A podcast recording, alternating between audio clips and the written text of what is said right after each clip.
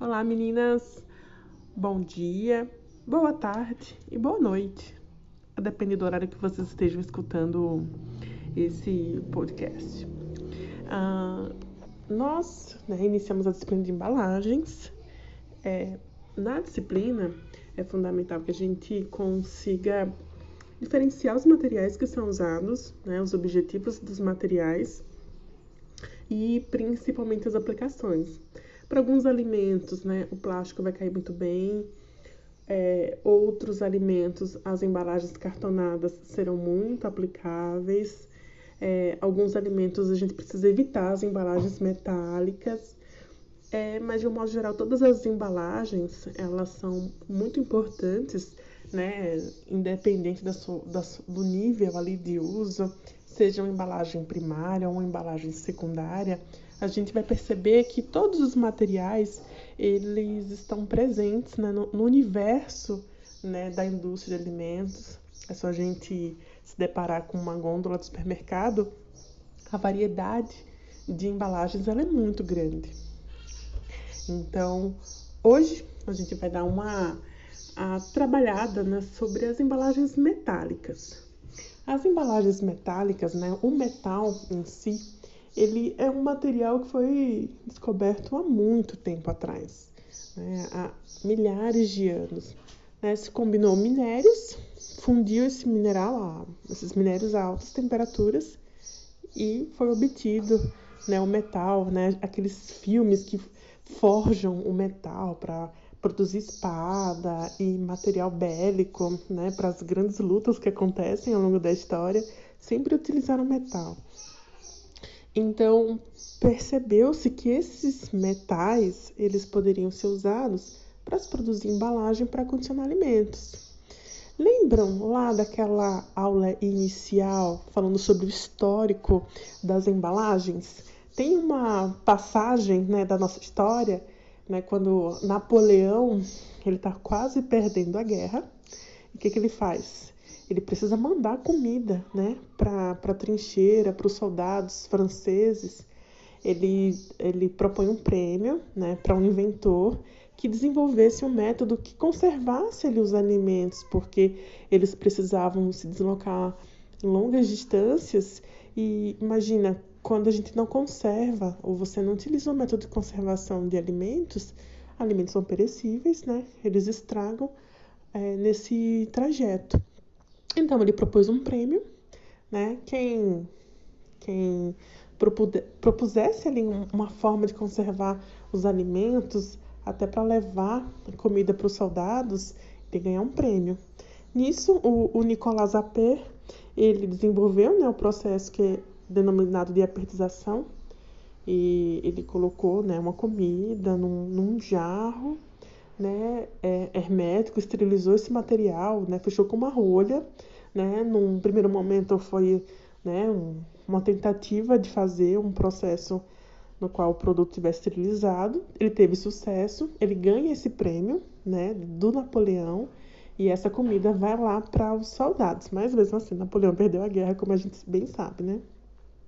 Então, é, depois que isso aconteceu em 1809, né, quando Nicolás desenvolve o processo de apertização, ele ganha um prêmio proposto por Napoleão, e no ano seguinte é, é dada né, entrada uma patente né, de utilização de lata, uma lata, para conservação de sopa, uma conservação de outros alimentos.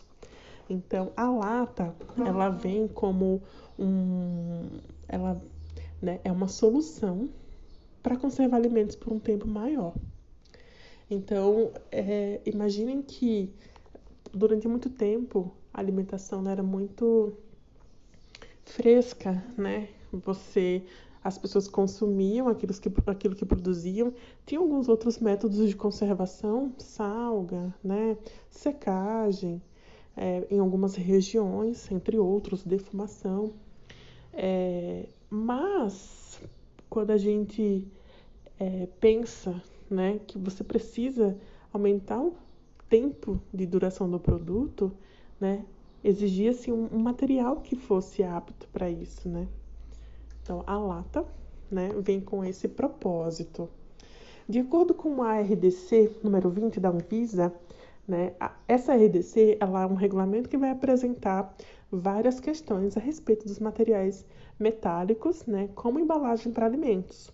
Então, como embalagem para alimentos ou como superfície de contato que vai entrar, né, que vai ter contato com alimentos, porque uma mesa de aço inox numa área de produção, ela tem que seguir essa recomendação. Afinal de contas, você vai utilizar alimento e o alimento ele vai estar em contato com o material.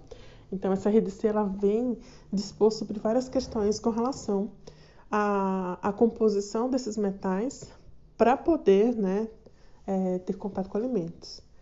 É, é disposto que você tem limites bem baixos né, de, de concentração de arsênio, de chumbo, de mercúrio, bem baixos, e que, né, de modo geral, esses materiais eles não podem causar nenhuma modificação que seja inaceitável no produto.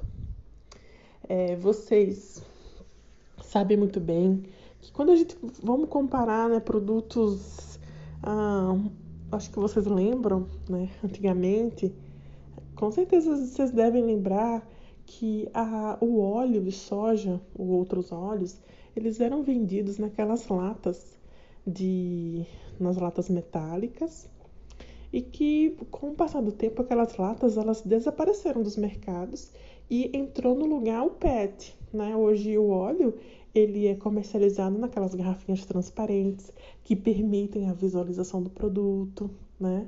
Então tem uma houve uma mudança, né, de embalagem nessa para esse produto em específico.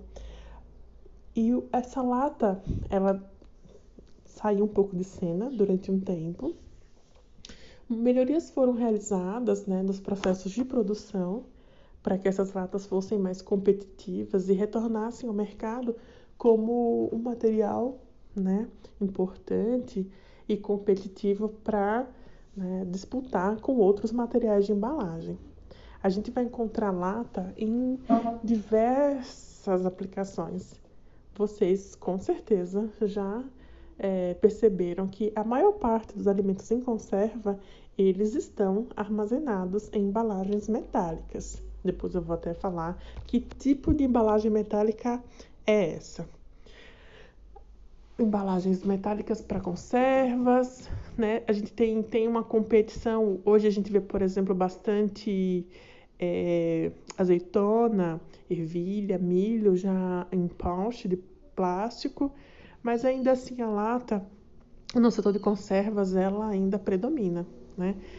Imaginem um supermercado, visualizem lá o corredor que tem aquelas conservas, milho enlatado, ervilha, azeitona, outras conservas, ah, que ali também vai competir um pouquinho com vidro, quando é uma conserva até um pouco mais.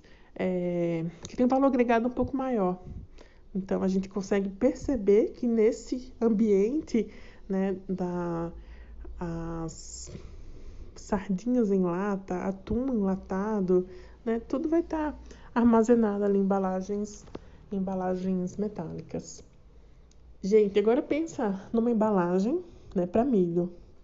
Essa embalagem para milho é uma embalagem diferente da embalagem da, da Coca-Cola, da lata de Coca-Cola, vocês concordam? A embalagem né, utilizada para armazenar milho, para envasar o milho, ela é uma embalagem de três peças. Né? Tem o fundo, né, a parte lateral, né, que é basicamente um retângulo que a gente vai fechar esse material, vai cravar com o fundo e com a tampa. Então são três peças. A embalagem que é usada para a Coca-Cola é uma embalagem de duas peças. Então, há uma peça do fundo, ela é esticada e ela é cravada no topo com a tampa, apenas duas peças. Então, a gente pode ter esses dois tipos de embalagens, de duas e de três peças. De modo geral, é, a gente vai ver bastante embalagem de três peças é, de folha de Flandres, que é um tipo de material que daqui a pouco eu vou falar um pouco mais a respeito. Folha de alumínio, nunca a gente vai encontrar uma lata de duas peças de folha de alumínio. Geralmente, como o alumínio ele é muito maleável, ele passa pelo processo, né, no qual é feito a, o, o, fundo da lata, né, de uma única peça, né, por é, essa lata esticada, estirada. Então, latas de. Eu posso ter também folhas de Flandres com duas peças apenas, e com certeza as de alumínio vocês vão encontrar apenas com duas peças. Ah, é, vocês, com certeza, já perceberam também que uma lata de conserva ela é mais leve. É, desculpa, uma lata de conserva ela é mais pesadinha do que uma lata de Coca-Cola. Concordo? A lata de Coca-Cola, inclusive, amassa com facilidade, né? Ela me parece, ela parece assim mais fininha, mais flexível, né? Mais maleável. A lata, né? Para uma conserva não. E aí a, a partir dessas características bem visuais, assim, né, táteis, né? A gente consegue pegar uma lata e outra e, e perceber isso de uma forma tátil. A gente entra na classificação das embalagens metálicas. As embalagens metálicas, basicamente, elas vão se dividir em dois grandes grupos. Um, que são as folhas de aço carbono, e essas folhas de aço carbono, elas podem ser revestidas ou não, e as folhas de alumínio. Essas são a, é, é a forma que a gente até vai classificar esses materiais, a base de folha de aço carbono e de alumínio. As folhas de aço carbono, elas podem ser revestidas é, com estanho, com cromo, e a, as folhas também não têm nenhum revestimento. No máximo vai sofrer aqui uma deposição de verniz. E aí, na, eu tenho três folhas de aço carbono que são muito importantes e muito difundidas hoje no mercado. A primeira delas é a folha de Flandres. A folha de Flandres é uma folha assim que é mais utilizada na né, para envasar material de conserva, né? Nas folhas de Flandres, né, as faces da folha, elas são revestidas por estanho num processo que vai né, depositar por eletrodeposição estanho nessa superfície.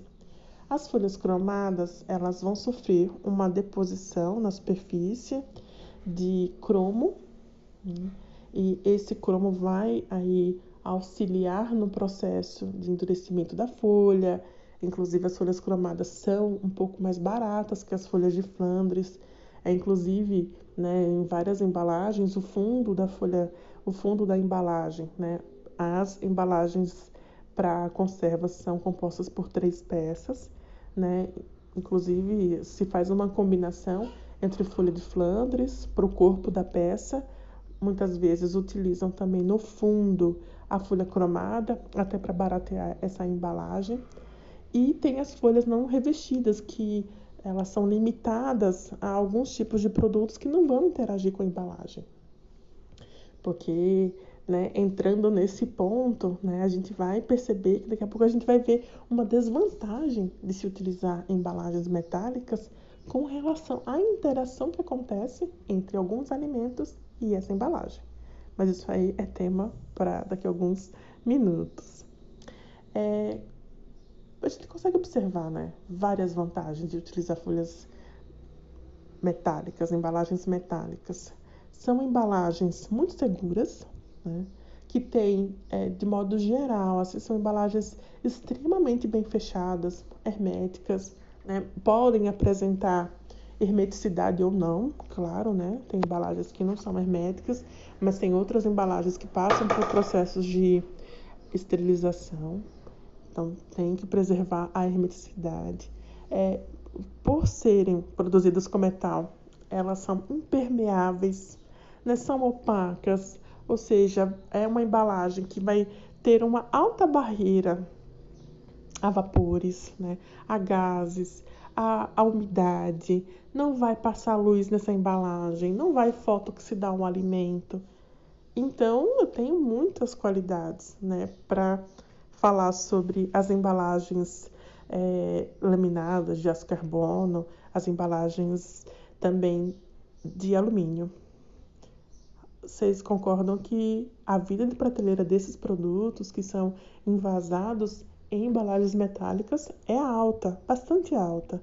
Tem alimentos, é, se vocês costumam observar a data de validade, mas se vocês pegam uma lata de sardinha, a validade dela é de cerca de dois anos, né? Tem alimentos que têm uma, uma data de validade próxima dos três anos, o que é muito expressivo. Muitas, para muitas pessoas leigas, inclusive assusta, né? Essas datas de validade tão longas. As pessoas têm uma falsa impressão de que o motivo né, dessa validade ser tão longa é porque foi adicionado algum produto químico. E não, né? É uma combinação do processo, geralmente é usado esterilização, juntamente com a barreira que o material vai proporcionar. Então a gente tem né, um, um produto seguro por bastante tempo. E um ponto fantástico é que são materiais né, recicláveis. Então, embalagem que vai voltar lá para a indústria de, de produção de, de, de, metal vai ser é, reciclada. Por outro lado, né, nem tudo é feito de flor, né? Nem tudo é bonitinho na vida. Vocês com certeza já perceberam que, não sei se já aconteceu com vocês, eu já tive essa experiência de pegar uma lata de palmito e a lata tem um. A, a lata não, desculpa. O vidro, geralmente palmito, ele é envasado no vidro. Né? Você consegue visualizar o material e visualizar também né, a salmoura ali presente no material. E a, a tampa desse vidro é geralmente de aço carbono. E aí você abre o palmito e vê que tem uns pontos pretos na tampa, né? Isso se chama sulfuração. E aqueles pontos pretos dão uma impressão muito ruim de que o produto está estragado, de que ele está contaminado. Não necessariamente é isso, né? É uma reação entre, entre algumas proteínas, né? Enxofre presente e o material. Então, tem, infelizmente, corrosão, sulfuração, é, vários produtos, por ser um material opaco, não permitem a visualização o que é ruim por um lado, né? Para vários produtos que não tem nenhum problema com fotooxidação, isso é ruim, né? Você não visualizar o produto. Os produtos que precisam de proteção contra a luz é um fator excelente. Geralmente a lata, quando a gente compara, por exemplo, a lata de aço com a lata de alumínio, é, ela é muito mais pesada do que a lata de alumínio. É, com relação a embalagens plásticas, esse peso vai ficar ainda mais evidente quando você compara, por exemplo, um material que tem, é, por exemplo, milho em conserva naquela latinha. A gente vai comparar essa mesma latinha com um, um poste de plástico. Né? É uma embalagem mais flexível, mais maleável, mais leve. Tá? Então, são algumas desvantagens. A, a corrosão, como eu falei para vocês, né, tende a acontecer devido à exposição do material, à interação química, né, desse material, liberando, né, os produtos de corrosão. Então, é, são pontos que trazem essas desvantagens a esse, a esse material metálico. A gente viu pontos muito positivos, pontos não tão positivos, né, pontos negativos das embalagens metálicas.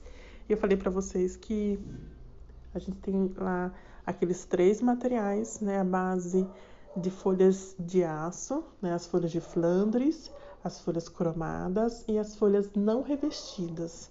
Folhas de Flandres muito usadas na fabricação de conservas Lembrando que elas são revestidas em ambos os lados, né? Ambas as faces da folha por estanho, estanho metálico, que vai proporcionar resistência, vai deixar esse material inviolável.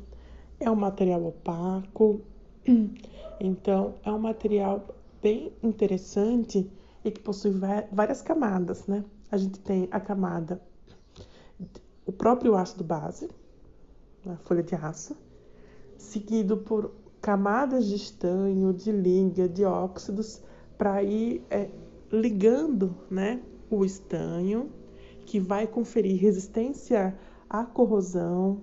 Né? O principal motivo de a gente colocar estanho nessa folha é para deixar esse material mais resistente à corrosão. Né? A gente vai ter é, outras, outras, outra, outros componentes da folha de Flandres mas, de modo geral, o principal objetivo dos componentes é minimizar sempre a corrosão, os processos de corrosão que vão acontecer nessas folhas e também de diminuir as interações que acontecem entre o metal e o alimento, né, que está armazenado lá no interior da lata. É, passando para a folha cromada, a folha cromada ela tem é, a vantagem de ser um pouco mais barata que a folha de Flandres. Então, é usado folha cromada para compor algumas embalagens metálicas. Entretanto, quando se depõe cromo na superfície das latas, é, essa lata ela tende a ficar mais dura, né? aumenta a, o desgaste das ferramentas para se fabricar esse tipo de material. Então, é um material que exige é, é mais trabalhoso de ser produzido, de ser conformado. Então tem essa desvantagem, né? Mas a gente vai encontrar bastante as folhas, as folhas cromadas na composição de uma lata, né? Tanto no fundo quanto na tampa. E por fim, né? A terceira folha, a terceira folha, né? A base de aço é a folha não revestida. E a folha não revestida, né? Quando a folha de Flandres está revestida, possui estanho. A folha cromada possui cromo. A folha não revestida não tem nada, né? Ela não tem nenhum revestimento, ela vai ter só verniz, né? A grande vantagem é que esse material vai ser mais, mais barato, né? É mais, entretanto, é um pouco menos resistente à corrosão, né? Mais barato. Então, eu só posso utilizar é, nesse material alimentos que não vão ter nenhuma interação. Por exemplo, a legislação brasileira ela vai permitir o uso de folha não revestida para alimentos desidratados, uma farinha, um leite em pó, óleo também, porque sabe-se que a interação desses alimentos com a folha é nula. Então, vocês né, vão encontrar essas três folhas no mercado. E a quarta folha, né, que é a folha de alumínio, muito, muito, muito usada, né? As bebidas carbonatadas são bastante envasadas em folha de alumínio, mas também a gente vai encontrar bebida carbonatada envasada em folha de aço, né? Depende um pouco da região do Brasil, por exemplo, no Nordeste, é comum se encontrar é, Coca-Cola em embalagem de aço. Aqui na região de São Paulo, que a gente está mais perto das reservas de bauxita e das empresas que fazem, é, reciclam o alumínio, fica mais fácil de utilizar as folhas de alumínio. Eu deixei para vocês, né, no, no Moodle, um vídeo que mostra a produção de uma lata de alumínio. É um vídeo muito bacana, né, dá para perceber, né, todo o passo a passo, né, de se produzir essas folhas, desde a folha, a, a, a lata que é estirada, a, a, a impressão na lata, que é uma coisa muito bacana, porque a gente está muito acostumado com a impressão em outros, outros materiais, outras superfícies, como papel, né? E a impressão na lata e outros tipos de materiais, ela deixa o material extremamente agradável né, aos olhos, as impressões são incríveis. Meninas, uh, leiam o material, né? Deem uma lida no material, vejam os vídeos que eu deixei disponível para vocês, tá bom? Se aprofundem um pouquinho. É, eu recomendo que vocês leiam o capítulo sobre embalagens metálicas do livro da Neuza Jorge, que eu deixei para vocês logo no iníciozinho lá da disciplina, em que no capítulo ela vai inclusive colocar bastante questões técnicas envolvidas com cada material e façam as atividades. Qualquer dúvida, né? Estou disponível sempre nas quintas-feiras às 20 horas. ou no Teams ou no chat do Moodle. Eu deixo informado qual que é, é o local que eu vou estar disponível. Um beijo grande para vocês, tenham uma excelente semana. Olá meninas, tudo bem com vocês? Espero que esse ano seja um ano muito é, feliz e com boas realizações na vida de cada uma de vocês. Embalagens plásticas, né, é o nosso tema né, desse podcast. As embalagens plásticas, elas são materiais que ganham um espaço é, cada vez maior no mercado em diversos setores, né? A gente pode observar na área de alimentos que muitas embalagens né, no passado ou eram é, aplicadas em os alimentos o vidro ou metal e né, paulatinamente esses materiais eles foram sendo substituídos pelas embalagens plásticas. A gente consegue observar nos dados de produção né, que o plástico ele é muito consumido né, no mercado nacional e muitos avanços tecnológicos foram proporcionando né, uma, uma entrada desses polímeros cada vez maior no mercado. Mas o que é o plástico? Vamos definir o plástico? Vou ler para vocês a definição. Plástico é um termo habitualmente usado para designar materiais à base de polímeros sintéticos ou naturais modificados que podem ser moldados pela ação do calor e pressão. A gente nota que o material plástico é um material que funde, né? Quando a gente aquece plástico, ele derrete. Né? Então, se a gente adiciona calor e pressão né, numa resina plástica, a gente vai conseguir moldar esse material. E esse material ele pode ser produzido a partir de uma resina é, natural, por exemplo, né? existem algumas resinas naturais, é, alguns plásticos, né? É, o PLA, por exemplo, é uma resina natural, e resinas também sintéticas, que são obtidas né, do craqueamento do petróleo.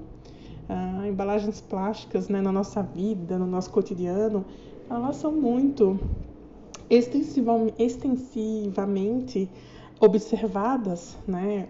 É, eu acredito que em todos os lares a gente consegue, numa rápida ida ao supermercado, né, se deparar com diversos tipos de alimentos embalados em embalagens plásticas, sejam elas rígidas, né, aquele material mais, mais duro, né, mais é, inflexível, como por exemplo uma, uma, um garrafão de água mineral, né, que é um material bastante inflexível, ou materiais mais semi-flexíveis até os completamente flexíveis, né, como a sacolinha de supermercado. A gente pode observar diversos aspectos positivos desses materiais. Né? A gente pensa em plástico, automaticamente vem a beleza, é, a possibilidade de uso de diversas cores, é, formatos diferenciados. Então, hoje é possível obter materiais diversos, com diversas características é, de ópticas, né? Porque existem materiais com brilho maravilhoso, né? São muito é, maquináveis, né? Muito fácil de produzir, são resistentes, eles protegem bem os alimentos. Você consegue integrar né, uma bobina de plástico no equipamento que vai fazer todo um, um, um processo de moldagem da peça e depois né, de é, invase do alimento com posterior selamento do material. Então, muitas características positivas são identificadas nesses materiais. A gente consegue, inclusive, né, uma coisa que a gente vai ver na próxima aula, inclusive, são as embalagens é, flexíveis, né?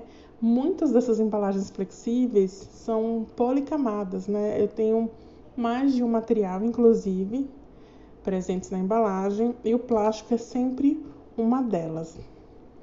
Mas nem tudo são flores. Então a gente também vê alguns aspectos que são negativos dos plásticos. Né?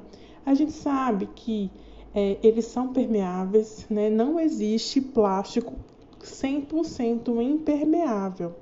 Eles apresentam certa permeabilidade, depende do material, depende da resina que é aplicada, depende da densidade dessa resina. É, esse material ele pode ser mais permeável, menos permeável. É possível que alguns componentes migrem do material para o alimento e vice-versa, do alimento para o material. Né? Claro que quando essa migração ocorre do plástico para o alimento, para nós é muito mais problemático. Né? Alguns materiais é, podem apresentar ah, um, um problema ao meio ambiente se esse material for queimado ou a forma com qual é, ele é descartado por si só o descarte de embalagens já representa um grande problema ambiental. Né? A gente está na disciplina, a gente pensa que existem materiais maravilhosos, né? Nós estamos conhecendo esses materiais, suas características, suas propriedades, suas aplicações. Mas quando a gente se depara com a realidade da falta até de uma política pública apropriada e, e que se faça cumprir, porque as políticas elas existem, né? O que acontece é que não há um cumprimento né, das determinações. A gente vê um correto, um incorreto descarte dos materiais, né, os plásticos principalmente poluindo os rios, poluindo, poluindo né, muitos ecossistemas. Então, a poluição ela é um problema muito grande né, com relação ao descarte inadequado de embalagens. Então, esse é um tema aí para a gente discutir um pouco mais à frente mas já pensem que nós temos uma responsabilidade muito grande com relação à embalagem. É, a gente, muitas vezes, o consumidor, é, ele passa segundos com uma embalagem, né? Descarta-se, inclusive, essa embalagem no primeiro uso. Então, a gente tem que pensar, né? Num consumo é, consciente dos materiais, desses recursos que são finitos, não é mesmo? É uma, uma, acho que é um, um ponto muito importante para uma reflexão e busca também de soluções, mesmo que individualmente. E principalmente as buscas de solução em grupo são as que são melhores, né, que vão atingir de forma né, positiva a sociedade e todo o nosso entorno, né, nossa família, os nossos amigos, enfim. Voltando então para os plásticos, bom, eu falei logo no início que o plástico, né, é, um, é uma resina, né, um material polimérico, ou seja, eu tenho um, um mero, que é uma estrutura orgânica, e eu replico esse mero, faço esses meros, eles são replicados em muitas unidades, junto esses amiguinhos e formo o polímero, né? Eu tenho é, um monômetro, um monômero que é uma unidade é, individual, né? Se eu quebro um polímero e ele está, é, se eu consigo é, reconstituir os segmentos, eu vou ter um, um, nome de monômero. Mas a unidade básica desse monômero é o mero. Junto vários meros, eu tenho então o meu polímero. Né? Então, várias resinas são usadas né, na área é, de embalagens para alimentos, né? As principais resinas são as poliedefinas, que integram, por exemplo, o polietileno, o polipropileno. Depois a gente vai ver a, a família lá do PVC, do PET, do nylon, do poliestireno. E a gente vai conseguir né, identificar características próprias de cada material e porque todos são muito usados para alimentos, né? E a gente vai direcionar algumas resinas para alguns tipos de alimento. Ah, vocês podem observar também, a gente definiu, né? A gente, vocês já sabem o que é um polímero. Vocês já sabem né, que plástico pode ser constituído por polímeros naturais, polímeros sintéticos que vão né, agir, eles sofrem né, deformação, fusão, né? A gente consegue moldar esse material adicionando temperatura e pressão nesse sistema de produção. Então, é importante, né, inclusive, ter essa, essa ideia para a gente poder fazer uma classificação dos polímeros. Né? A gente pode classificar os polímeros em termoplásticos, que são, os termoplásticos são os principais materiais que a gente vai usar para embalagem alimentícia, tá? Tem os termoplásticos, os termorrígidos e os elastômeros. Então, essa classificação importante para a gente ter em vista, né? De novo, né? Os três: termoplásticos, termorrígidos e elastômeros. Os termoplásticos, né, que é o que mais interessa para nós, eles são materiais que eles podem ser reaquecidos várias vezes. Né? Eles vão fundir pela ação do calor e uma vez que é refrigerado, né, esse material ele vai solidificar após esfriado. Então a gente pode moldar esse material de acordo com a, o objetivo de aplicação. Os termorrígidos, por sua vez, eles, hum, uma vez que eles são moldados, eles têm uma estrutura que não permitem ser fundidos e remoldados. Um exemplo de um termo rígido é pneu, aquela borracha de pneu. A gente não vai conseguir derreter o pneu e remoldar o pneu, né? É um material termorrígido. E os elastômeros, eles possuem algumas características bastante parecidas com os termorrígidos, né? mas vão diferir em algumas questões de, de linearidade das cadeias poliméricas que compõem esses materiais. E são materiais que, de modo geral, são bastante elásticos, né? possuem muita elasticidade. Voltando para o que nos interessa, principalmente, que são os termoplásticos, né? a gente vai encontrar uma série de embalagens obtidas a partir de termoplásticos desde embalagem, de, a caneta, a brinquedo que criança tem em parquinho, muita coisa da nossa rotina é produzida, né, com resinas termo com as nossas resinas, os termoplásticos, né, com os termoplásticos. Vocês também não estão muito longe dos termorrígidos, né? Muitos é, materiais em resina epóxica é, e resinas fenólicas e outros tipos de resinas são é, materiais né, termorrígidos. Um exemplo são aquelas piscinas, né, aquelas piscinas de plástico, de fibra, né, que é feito também com resina fenólica, bolinha de, de sinuca. Né, são materiais que é, têm um comportamento termorrígido. É, vamos pensar um pouco agora sobre as características que fazem com que os plásticos sejam tão interessantes para nós, né? É, as propriedades mecânicas desses materiais, elas trazem muitas questões interessantes é, para vários materiais, né?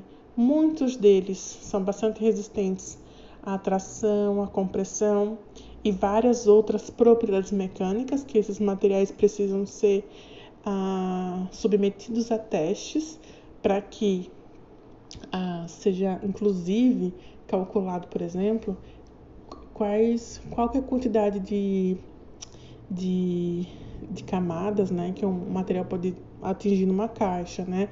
Eu vou colocar quantas, quantas camadas de material vou sobrepor, né? qual o peso limite para você fazer uma sobreposição. Então, para fazer um transporte adequado, né, para que se nesse transporte essas embalagens não sejam danificadas. Então, tem muitas características que precisam ser avaliadas, né? Das características mecânicas e muitos, muitas características são muito interessantes, né? Para várias resinas são muito interessantes. Ah, vocês talvez já escutaram, já ouviram falar em algum momento que os materiais plásticos têm propriedades de barreira a, que tem boas propriedades de barreira, né?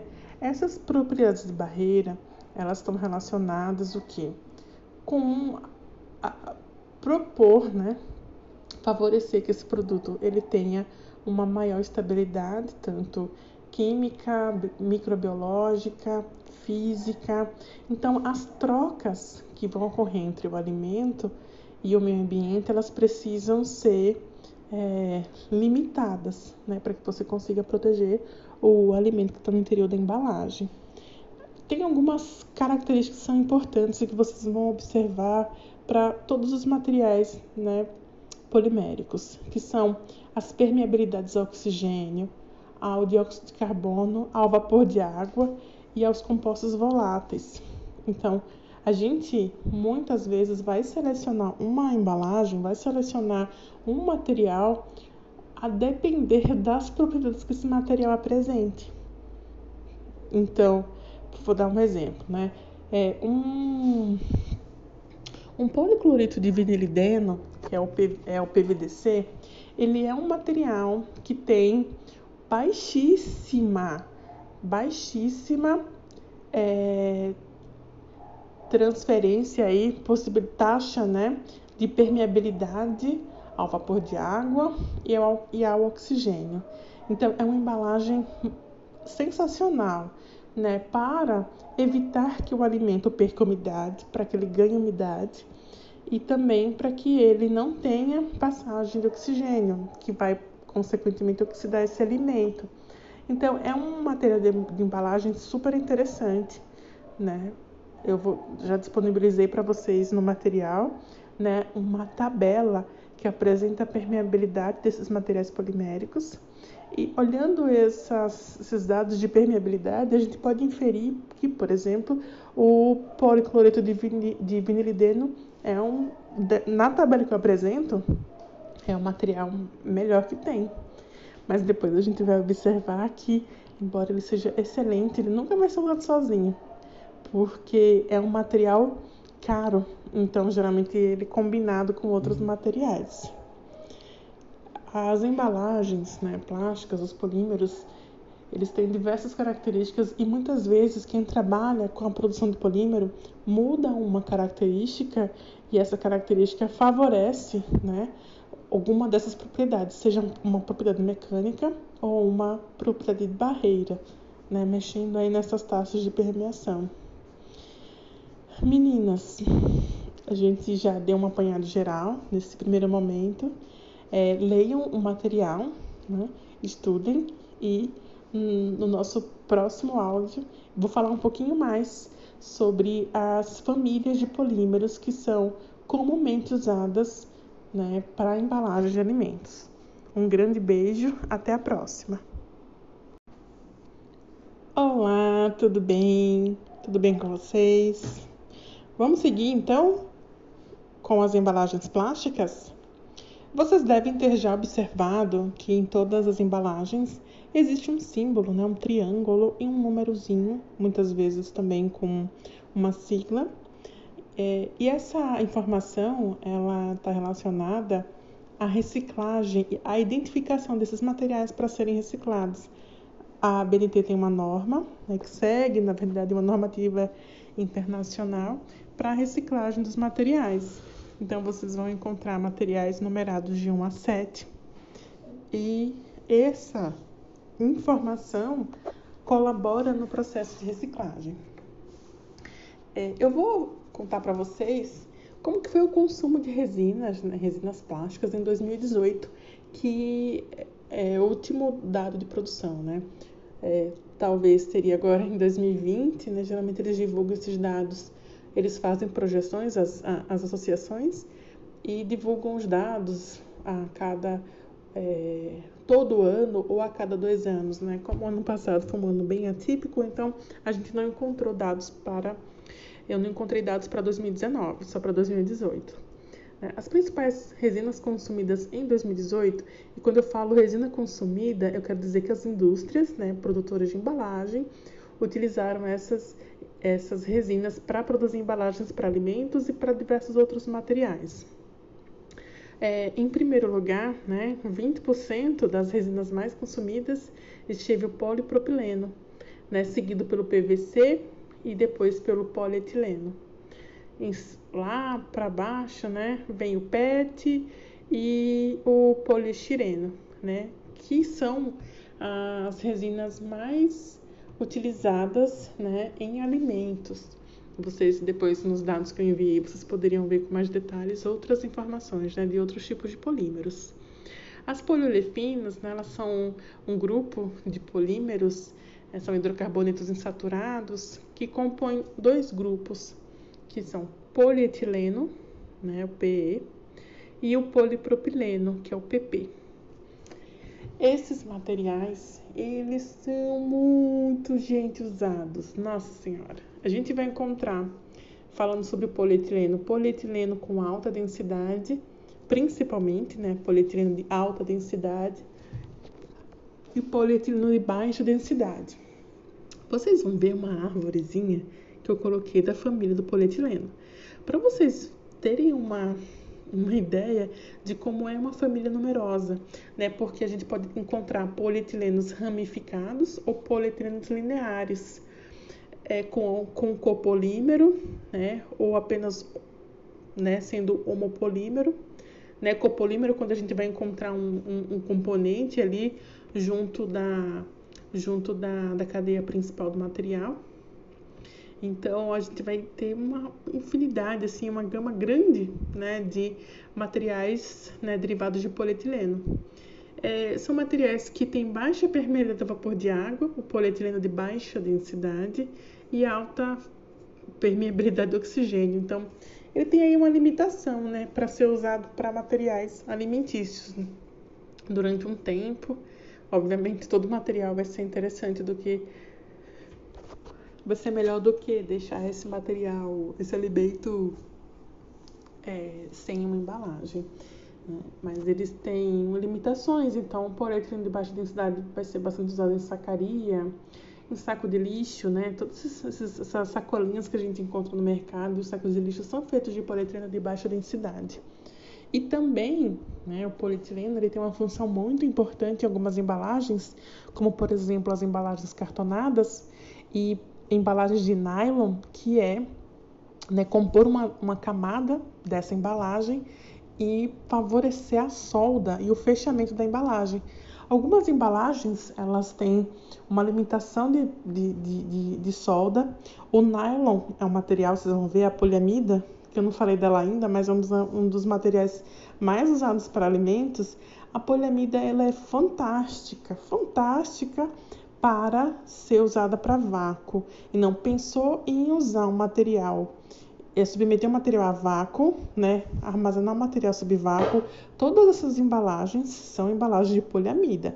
Comercialmente são chamados de nylon, né? Então, é, elas, por outro lado, embora sejam muito boas para o vácuo, elas não têm uma boa capacidade de selagem. Então, a gente precisa colocar uma camada de polietileno né, sob essa camada de poliamida para que se consiga é, realizar o fechamento e selar essa embalagem. Então, o polietileno ele vai também entrar como um componente de muitas embalagens. É, eu já falei para vocês, né?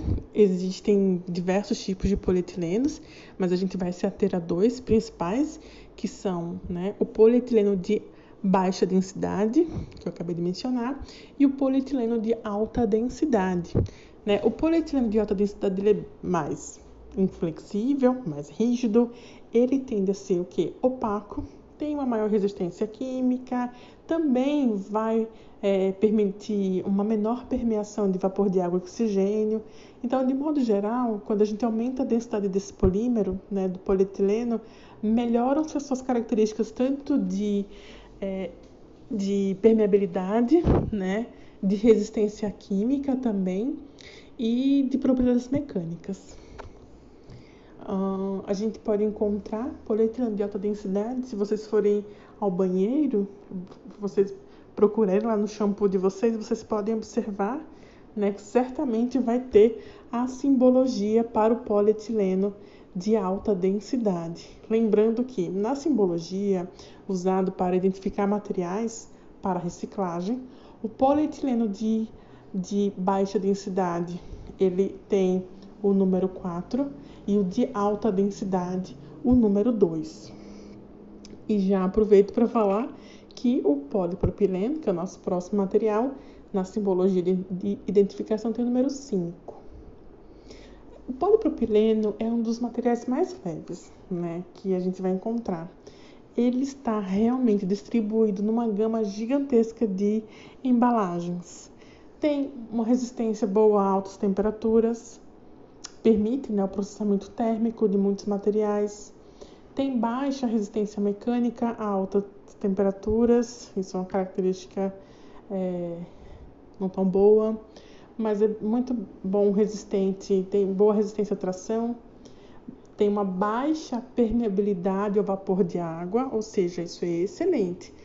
Se o material tem baixa permeabilidade ao vapor de água, significa que o material não vai permitir que ocorra nem absorção e, não, e nem perda de umidade. Por outro lado, tem uma maior permeabilidade a gases. a, a, a barreira não é tão. Ela não é tão alta. As gorduras, mas de modo geral tem uma boa resistência química. Vocês certamente já viram alguns plastiquinhos, alguns filmes que são, como que eu poderia dizer, são crocantes, ó. Esse material audível é um polipropileno, é, é o polipropileno linear, né? O que a gente vai chamar de, desculpa, o polipropileno biorientado. É que tem muitas, algumas, algumas cadeias são lineares, outras não, mas esses materiais, né? Que são audíveis, são crocantes, né? A gente pode dizer que eles são crocantes, eles estalam, né?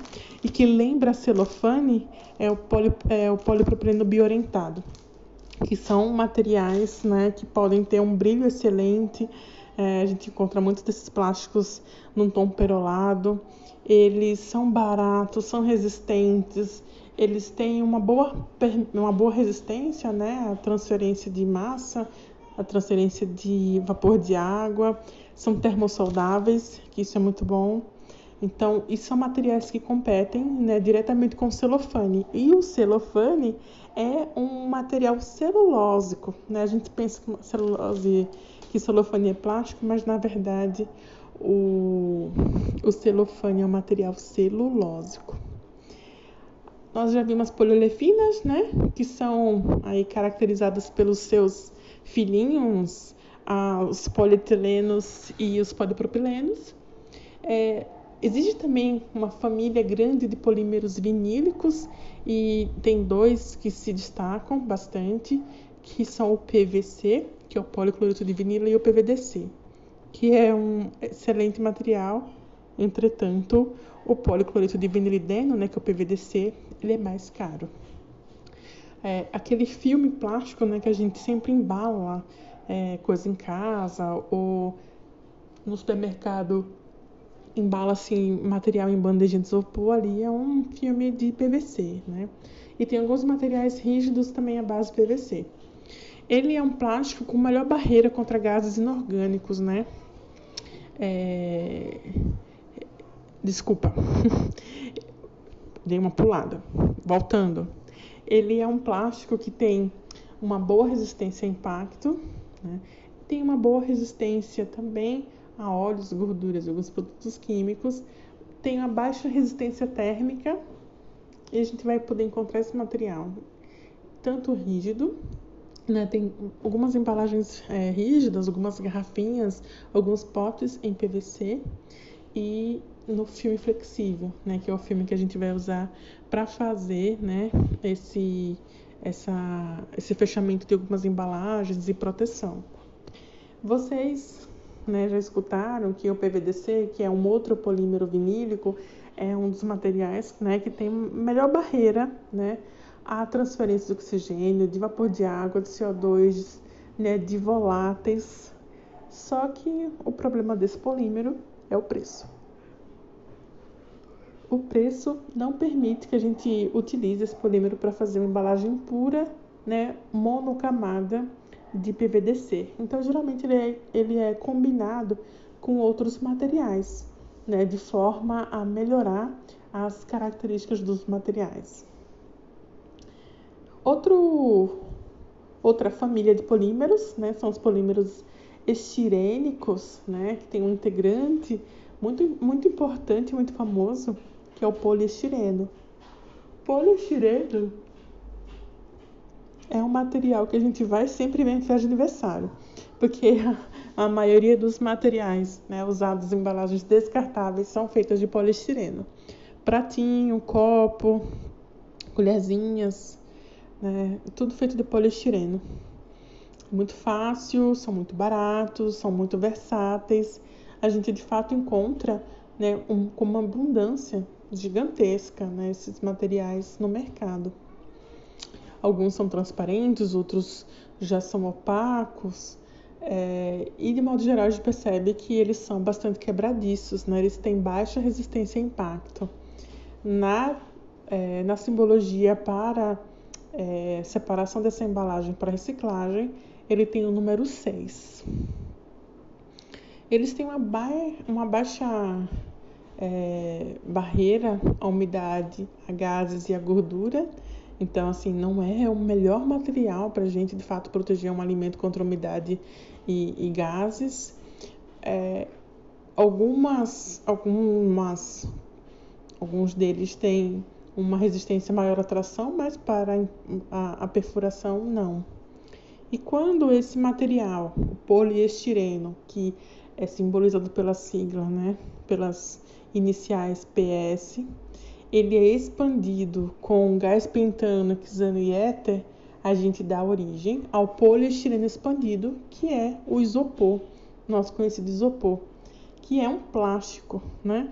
Acho que houve uma dúvida, talvez muita gente ainda não saiba que isopor é um plástico, mas o isopor é a resina plástica poliestireno que sofreu expansão com, com gás pentano, né? Extremamente aplicado né, em diversos materiais, é, desde acolchoamento de material eletrônico, né?